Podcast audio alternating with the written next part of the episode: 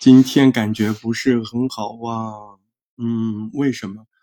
嗯，你可能会说，你不都说话利索多了吗？好像鼻子也没有再淅沥淅沥的，啊，鼻子好像也通了，嗯，对，嗓子也没那么硬了，确实。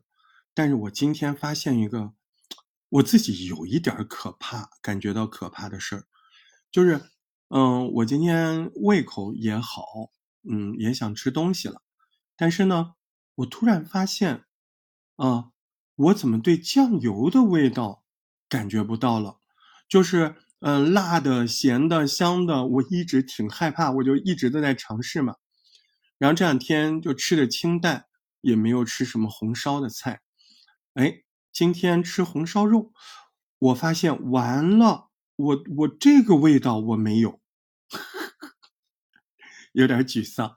嗯。我是多么喜欢吃红烧肉啊！啊，可能只能安慰自己啊，可能过两天这个会慢慢恢复的。嗯，人嘛就是这样。但是，哎，我在那个时刻，就是呃，感觉到自己不能体会到酱油的味道的时候，我就会有好多声音在问自己：对呀，那个声音就是我们说的 self talk 吧。所以其实呢，我们在聊起做播客的时候，特别是单播的时候啊，今天我其实跟小伙伴大段的聊这个，啊，那有什么分享给各位的？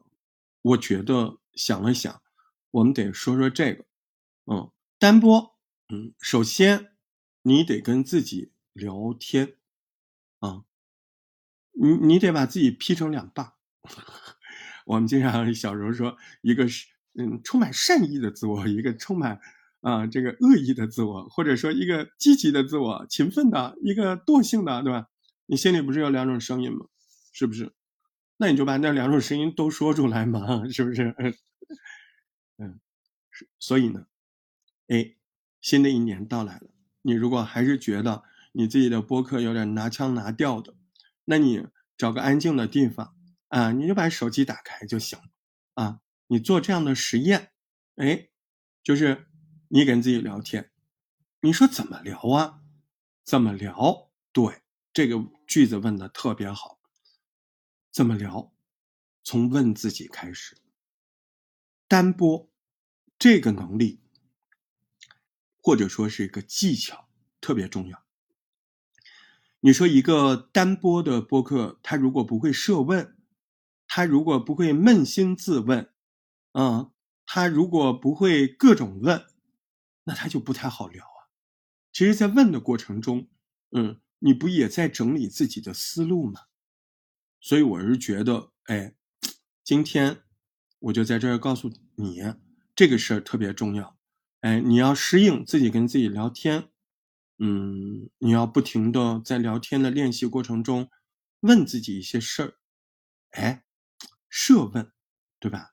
这个东西挺重要的，嗯，今天的分享非常的短，就是这一个，嗯，本来都结束了，不想录了，但是觉得，嗯，好像很多人没注意到这个，那就把这个单独说一下，嗯，如何快速的找到单播的感觉，就跟自己聊天，啊，那如何聊得起来，那你就学会问问题，啊，你可以称呼自己。啊，大石头，你觉得你自己播客做的怎么样啊？你觉得你这次东藏准备的充分吗？您觉得是不是开的太迟了？